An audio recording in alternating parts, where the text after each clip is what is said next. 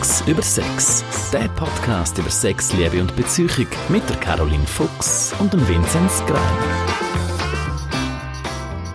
Ja, Caroline, ich sehe dich nur auf dem Bildschirm gerade. Ich sehe dich nicht vor mir stehen, auch in Spuckweite sozusagen im Studio. Endlich.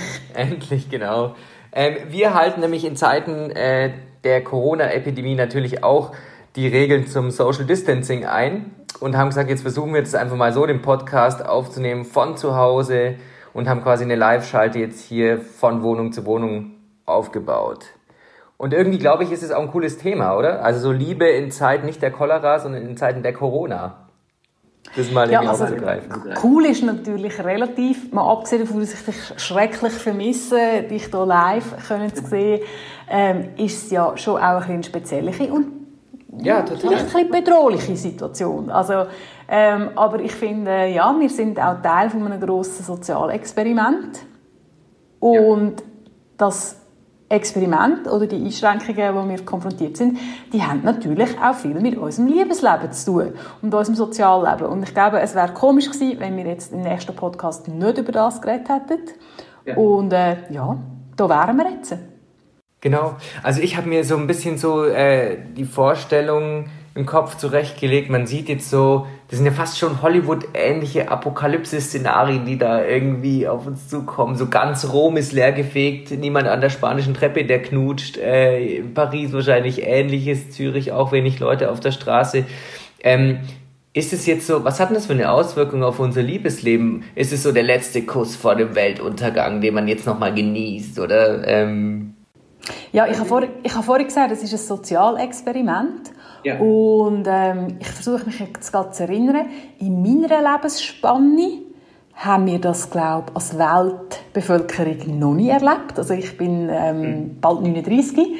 Ich weiß aber nicht, ob überhaupt im Moment Leute auf der Welt sind, wo Pandemie oder eine potenzielle Pandemie, das ist, ich glaube nicht, dass wir das Level schon genau erreicht haben, um korrekt zu sein, aber einfach, das ist eigentlich sehr eine neue Situation in unserer vernetzten Welt. Und mhm. ja, ähm, ich habe es vorhin Experiment genannt. Ähm, ich möchte das nicht irgendwie als Geringschätzung verstanden haben. Aber ich denke, es ist schlussendlich genau das, was jetzt passiert. Wir haben eine Situation, die so noch nie da war. Und was es wirklich mit uns Menschen macht, da können wir jetzt ganz viele Hypothesen anstellen.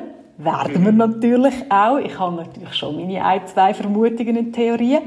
Aber es kann sein, dass die in einer Woche oder in zwei oder in einem Monat oder in einem halben Jahr schon wieder komplett wieder leid und falsch sind. Mhm. Aber was hast denn du für ein äh, Gefühl? Hat, wie wirkt sich denn das jetzt irgendwie aus auf unser Liebesleben? Also, dass man jetzt vielleicht nicht mehr großartig in die, als Single jetzt in die Clubs geht äh, zum Flirten, dass sich sozusagen die Flirtmöglichkeiten reduzieren, geschenkt, so. Aber wie ist denn das ähm, bei Pärchen? Hat das irgendwie äh, eine, irgendeine Auswirkung? Das ist eine globale Stresssituation irgendwo, oder? Ja, du hast wirklich schon extrem viele spannende und relevante Themen angesprochen. Mach ich immer. wie immer, brillant analysiert. Oh, ich habe gespuckt beim Reden, siehst du? ich sehe es auf der Kamera, das Tröpfchen. Nein, Spaß.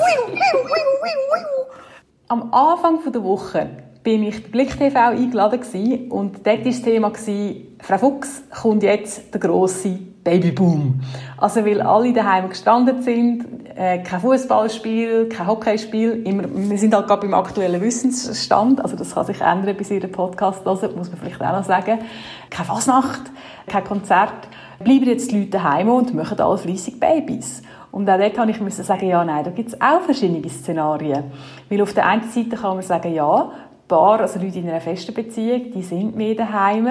Man weiß aus so Ereignissen wie zum Beispiel Stromausfall oder bei Hurricanes, wenn die mhm. grosse Besiedlungsteile betreffen, dass es durchaus so Babyboom-Effekt nachher kann geben, neun Monate später. Mhm. Man muss aber sagen, und, und trotz einer bedrohlichen Situation von einem Hurricane, ähm, ich glaube, es ist aber schon nicht ganz das Gleiche. Also das hat sich so mhm. langsam aufgebaut.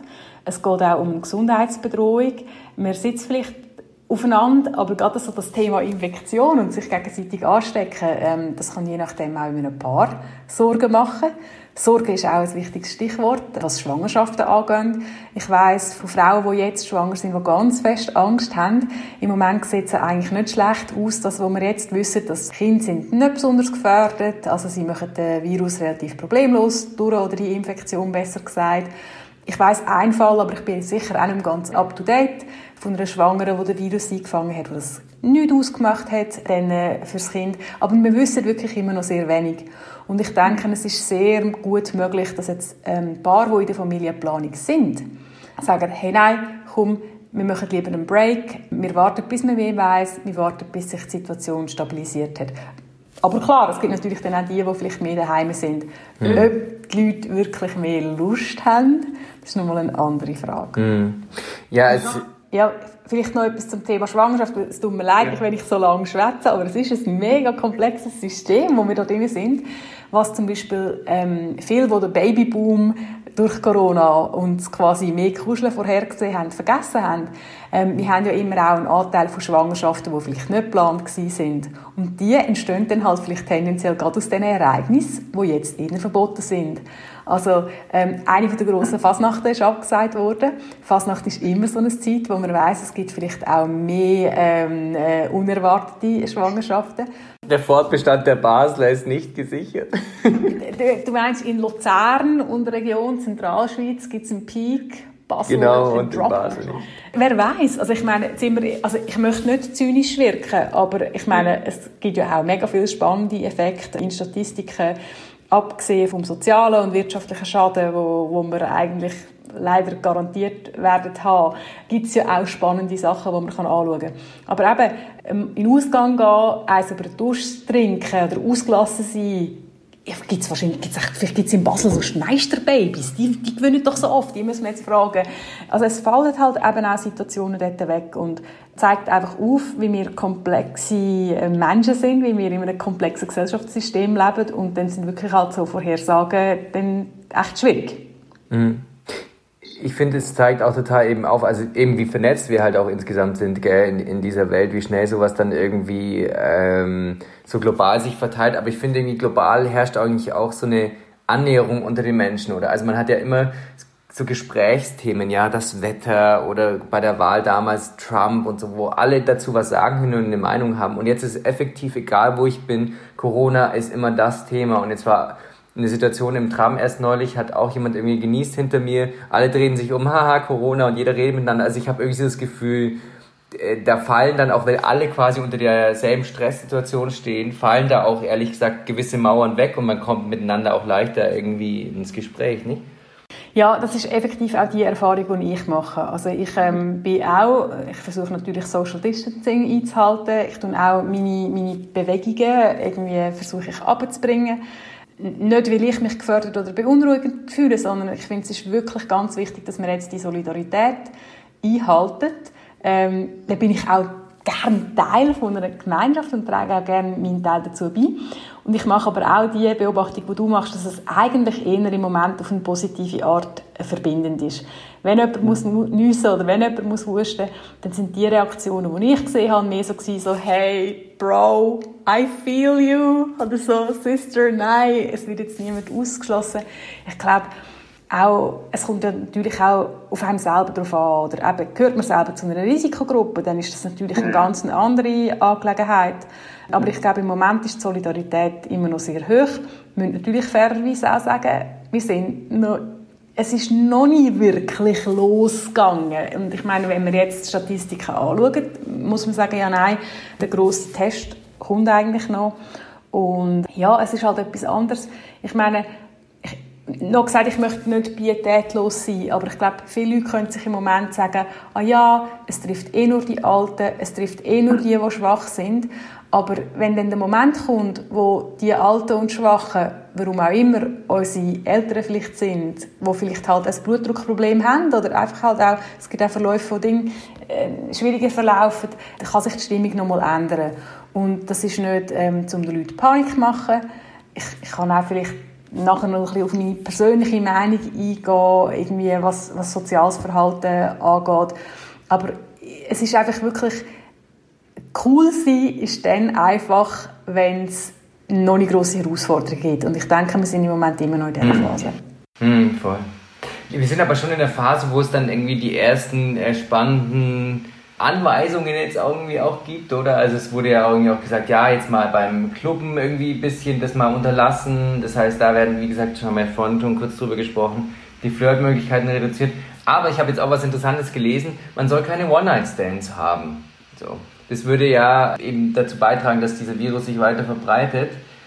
Und dann denke ich mir, also das, ist das nicht jetzt echt völlig übertrieben? Also im Sinne von, ähm, wenn ich einen One-Night-Stand habe, dann rede ich ja vielleicht mit der Person eh schon. Das heißt, ich habe ja wahrscheinlich den Virus eh schon durch das Gespräch von dieser Person, oder? Also es ist ja, ist es nicht total eine komische Anweisung oder Ratschlag? Ja, ich denke, dort äh, kann ich dir auch vielleicht noch so ein bisschen aus meiner Expertenperspektive ein bisschen einen Einblick in meine Arbeit geben. Yeah. Wenn du als Experte so etwas gefragt wirst, dann ist immer, und dann deine Meinung öffentlich äußern dann ist es für dich als Experte immer besser, auf den ganz sicheren Fall zu gehen und die ganz sichere Empfehlung rauszugeben. Und am Ende des Tages muss ja jeder Mensch für sich selber eine Rechenschaft ablegen und entscheiden, wie will ich zum sozialen Wohl beitragen oder nicht. Ich meine, mhm. wir könnten eigentlich sagen, ja, ich glaube, die meisten von uns haben noch Spielraum, wo sie sich aus dem sozialen Leben noch mehr könnten zurückziehen, wo sie das noch nicht machen. Und ähm, man stirbt nicht, wenn man keinen Sex hat. also ich denke, dort ist für die meisten Spielraum um. Du hast aber auch recht, dass es, äh, es braucht ja nicht viel, es braucht ja nicht einen sexuellen Kontakt, sondern wirklich auch übertragen. Und eben nochmal das Ziel ist, dass wir ähm, nicht einen super exponentiell krassen Anstieg haben, sondern dass wir den, den, den Ausbruch von der Krankheit wirklich können meiden können. Und ich glaube, weißt, wenn dann Experten gefragt werden, ja, soll ich jetzt einen One-Night-Stand haben oder nicht? Oder mich hat jemand gefragt, ja, ich, ähm, ich bin Single, ich, ähm, ich gehe gelegentlich Bezahlsex wahrnehmen, kann ich jetzt nicht mehr äh, in einen Club oder in ein Bordell eben gehen. Und dann muss ich wirklich sagen, ja, was, es geht, hat auch mit Eigenverantwortung und Eigenbewertung zu tun. Ja. Wenn man das Risiko wirklich will, minimieren, gering behalten, dann muss ich sagen, nein, weil, weil, weil nach Sozialkontakt, Sexualität im weiteren Sinn dürfte im Moment wirklich zu einer Ansteckung führen. Ich glaube, es geht auch darum, dass man eben so Wellenansteckungen kann vermeiden kann. Ich finde es dann halt aber auf der anderen Seite auch schwierig, ähm, wenn, wenn ich jetzt als Expertin sage, nein, ihr dürft im Moment keine One-Night-Stands mehr haben, dann äh, mhm. ist das halt unter Umständen auch vielleicht relativ weit weg von einer wirklich lebbaren Lösung mehr. Oder dass die Einzelperson dann sagt, nein, das ist etwas, wo ich nicht mehr möchte investieren und ähm, ich habe mit meinem Hausarzt, den ich sehr mag, der sehr, ein, sehr eine vernünftige finde ich, Einstellung hat, generell zu so, ich sage jetzt dem Behandlungskonzept und Risikoverhalten oder eben nicht Risikoverhalten gesagt. Und er hat mir gesagt, schauen Sie, im Moment müssen wir davon ausgehen, dass ein Großteil der Bevölkerung zu einem bestimmten Zeitpunkt den Virus wird durchmachen. Aber ich wiederhole es immer, das Ziel ist das Abflachen von dem Peak. Und ja, er sagt, das soll das Ziel sein. Und das hat ja vielleicht auch ein bisschen damit zu tun, was ist ein sinnvoller Beitrag, oder? Und ich finde, ein Einzelkontakt, der zu einem One-Night-Stand vielleicht dann gleich wahrnehmen, kann weniger schlimm sein, als sich wirklich dumm in eine Gruppe begeben. Wo ja, ja. Also es ist wirklich, es ist nicht ganz ja, einfach voll, zu, be zu, bewerten und ich glaube, man muss auch realistisch sein, dass es um Verlangsamung geht, es geht um Konsequenzen und es geht schlussendlich wirklich um ein, um, um ein eigenes Ding. Aber klar, für mich als Experte ist es immer einfacher zu sagen, ja nein, dürfen keins mehr haben und dann bin ich wie als Expertin auch auf der sicheren Seite, dass ich einen, in Anführungszeichen, guten Ratschlag gegeben habe. Aber ich habe mir halt eben auch den Auftrag, etwas zu, überzubringen, wo auch mit der Lebensrealität von dieser Person zu tun hat. Und das ist dann halt oft ein komplexer. Hast du das Gefühl, dass sich jetzt ein bisschen vom Flirtverhalten vielleicht was Richtung Online-Welt noch weiter verschiebt? Dass jetzt vielleicht jemand, der es irgendwie gerade in seinen sein Singleleben total auskostet und irgendwie ständig irgendwo unterwegs ist und versucht, jemanden äh, aufzureißen, dass der sagt, okay, das ist mir jetzt ein bisschen zu tricky, ich gehe jetzt so Richtung äh, Online-Dating oder ist das jetzt einfach so eine brutal vereinfachte Vermutung von mir. Ja, das Ziel vom Online-Dating ist ja eigentlich schon, dass man nachher möchte jemanden kennenlernen Und ich könnte mir jetzt vorstellen, aber das ist nur eine Hypothese, nehmen wir an, ich gehe jetzt auf Tinder und ich weiß von Anfang an, dass ich die Person gar nicht treffen könnte. Jetzt kann das für die eine Person heißen, oh, ich finde das irgendwie noch prickelnd oder das gibt mir Sicherheit. Ich kann vielleicht noch lockerer und noch verspielter daran gehen. Aber für eine andere Person heißt es vielleicht, ah nein, wenn ich ja die Person eh nicht treffen soll, warum soll ich anfangen, jetzt etwas aufbauen? Also es gibt auch da wieder, finde ich, recht verschiedene gegensätzliche Szenarien, wo beide eigentlich wirklich etwas dafür haben. Und, aber klar, es, es, ist, äh, ja, es gibt auch ein Gesprächsthema, es ist eine Austauschmöglichkeit und ich denke, ähm, wir werden Liebesgeschichten und Leidenschaftsgeschichten haben, wo Corona auch ein wie soll ich jetzt das sagen, positiven Einfluss gehabt hat, wo Leute auch halt durch besondere Ereignisse zusammengekommen sind, die ganz konkret mit dem Virus zu tun haben. Weil das ist einfach der Mensch. Und ähm, die Liebe und die Fortpflanzung setzt sich halt auch unter so Szenarien in der Natur eigentlich durch, erfahrungsgemäß. Ja, das sieht man auch an der Pornokultur. dass der Coronavirus, also das läuft alles weiter, aber vielleicht ein bisschen anders. Ähm, erzähl mir mal was zu den Corona-Pornos. Ich war ja total überrascht. Also gut, wir hatten ja schon mal darüber gesprochen, irgendwie auch Flüchtlingspornos oder dass wie quasi Bewegungen in der Welt oder Themen, die wirklich relevant sind, sich dann irgendwie auch äh, in die Pornos fortsetzen. Dass jetzt ein Corona-Porno ähm, kommt, ist vielleicht gar nicht so überraschend, aber wie sieht denn das genau aus? Also ich teile deine Überraschung, wo ich habe das auch als Anfrage von Journalisten, von mehreren Journalisten in unserem Konzern und außerhalb bekommen, die mich darauf aufmerksam gemacht haben, hey, es gibt jetzt Corona-Pornos. Und dann bin ich persönlich jetzt auch gedacht so, echt jetzt? Aber ähm, dann nach einer durchschnaufen und überlegen, habe ich müssen sagen, nein, das passt eben wirklich gut. Also die Pornobranche ist immer eine extrem schnelle, extrem veränderungssensitive Branche gewesen. Die haben immer, äh, die sind immer technisch sehr weit vorne gewesen, oder sie sind technisch sehr weit vorne, muss man sagen. Und es zeigt für mich ein bisschen verschiedene Sachen. Erstens beweist es einmal mehr, dass es kein Thema gibt heute, wo es nicht auch einen passenden Porno gibt. Und es gibt kein Szenario und keine, äh, keine, keine Idee, wo nicht irgendein Mensch auch eine sexuelle Fantasie dazu hat. Und ich sage das auch ganz positiv, wenn ihr jetzt zu denen gehört, und das sind eigentlich meiner Erfahrung nach fast alle, die denken, hey Scheiße, das, was ich mir bei der Selbstbefriedigung vorstelle, das ist so abgefahren, das kommt garantiert niemand in Sinn. Ich wette mit euch, den Porno gibt es schon. Also es wird, ich möchte es auch so ein bisschen als etwas Normalisierendes ähm, zeigen. Ähm, aber es zeigt, die Branche ist schnell. Und was aber man auch nicht vergessen darf, ist, das hat viel auch mit Marketing zu tun. Also ähm, die, die Plattformen, wie auch immer sie heißen, die sind mittlerweile auch einem Konkurrenzkampf ausgesetzt. Die haben alle ihre PR-Agents, die uns Journalisten, ich zähle mich auch zu den Journalisten, beliefert mit irgendwelchen News. Und ich mhm. denke, es ist dort auch wirklich ein Aufreger. Und ich meine, sind wir ehrlich, da tue ich tue ja gerne meine eigene Branche, ich bin mit, mitverantwortlich kritisieren. Da tun wir natürlich auf so eine News anspringen wie der Pavlovsche Hund. Und in dem Moment, wo du und ich jetzt auch darüber reden, hey, es gibt Corona-Pornos, No offense, yeah. liebe Leute, ich mache euch keinen Vorwurf. Da geht doch der eine oder andere auch schauen. Wie sieht denn so ein Corona-Porno aus? Und schon yeah. haben wir wieder Traffic oder haben die wieder Traffic auf ihrer Page. Also man kann das auch ganz nüchtern äh, betrachten. Was denn so das Thema Erregung angeht, so Pornos, ich denke, dort splittet sich wieder extrem fest auf. Ich finde, das sind es zeigt auch einfach mal, dass es für viele Leute wichtig ist, dass eine sexuelle Fantasie auch mit dem Alltag und einer Alltagssituation verankert ist. Also es ist quasi wie, wir haben einen Fantasieballon, der soll aber im Alltag auch ein bisschen angebunden sein. Und ich meine, ähm, also ich finde, man muss das, nicht, das Bild nicht überstrapazieren, aber das quasi so, ich bin maskiert, ich bin nicht ganz erkennbar. Das, das kann eine sexuelle äh, Erregung äh, auslösen. Oder auch, ich befinde mich in einer Notsituation. Dann du hast du vorher ein bisschen mit dem Bild gespielt, quasi, ah, wir sind jetzt alle vom Aussterben bedroht oder, oder was weiß ich irgendwie. Es gibt, ähm, ich kann es nicht behaupten, weil ich nicht weiß, aber ich würde viel Geld darauf wetten, dass es auch 9-11-Pornos gibt.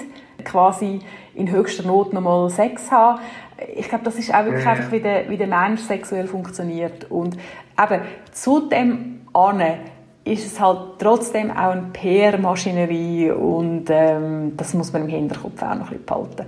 Hast du das Gefühl, dass eigentlich Leute, die in langjährigen Beziehungen sind oder auch jetzt frisch verliebt äh, als Paare, dass die sich jetzt noch verstärkt abschotten durch die ganze Corona-Situation, um jetzt mal vom Single-Leben Richtung Paarleben zu gehen? Wir hatten ja auch erst neulich im Podcast schon so diese Abschottung von, von äh, verliebten Pärchen. Ich glaube, es kann einen befreienden Effekt haben.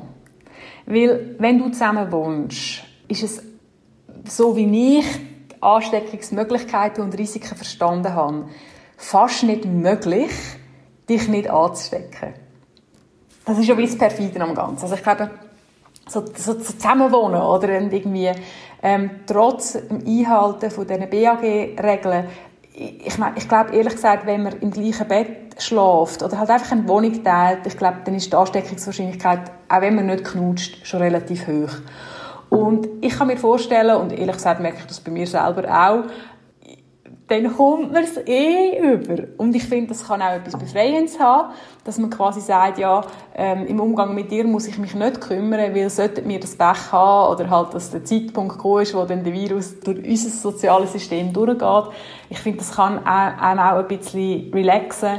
Und ich meine, wir Menschen sind keine rationalen Wesen. Irgendwie, in, also blöd das tönt, meistens hat man halt, oder wie soll ich sagen, wenn jetzt mein Partner neben mir nüsst und ich habe den gern, dann ist das viel weniger schlimm, als wenn irgendeine mega unsympathische, für mein Dafürhalten vielleicht schmuddelig wirkende Person neben mir nüsst. Also, ja. das kann einem wirklich auch zusammenschweißen. Ähm, ja, dann, also was aber auch sehr wichtig ist, ich weiß nicht, wie es euch daheim geht, wie ihr es selber erlebt oder wie es, wie es euren Partnerinnen und Partnerinnen geht. Es kann auch eine mega Belastung sein, wenn jemand jetzt ganz fest Angst hat und am Durchdrüllen ist, weil er oder sie keine Maske bekommen hat oder das Desinfektionsmittel ausgeht ja. oder, oder wirklich auch fest Sorgen hat. Das kann wirklich auch sehr belastend sein, weil man es vielleicht selber halt einfach anders sieht. Man wird sich nicht einig, wie, wie viele Regeln man wirklich einhalten ja. Jemandem liegt es mega am Herzen und das ist mega wichtig und dem anderen sagt so, hey, ich wünsche mir nichts anderes als ein bisschen chillten ein bisschen fatalistischen Umgang. Mhm. Also es gibt halt auch leider Gottes ganz viel Zündstoff oder, oder, oder ja. Potenzial für Streit in einer Beziehung.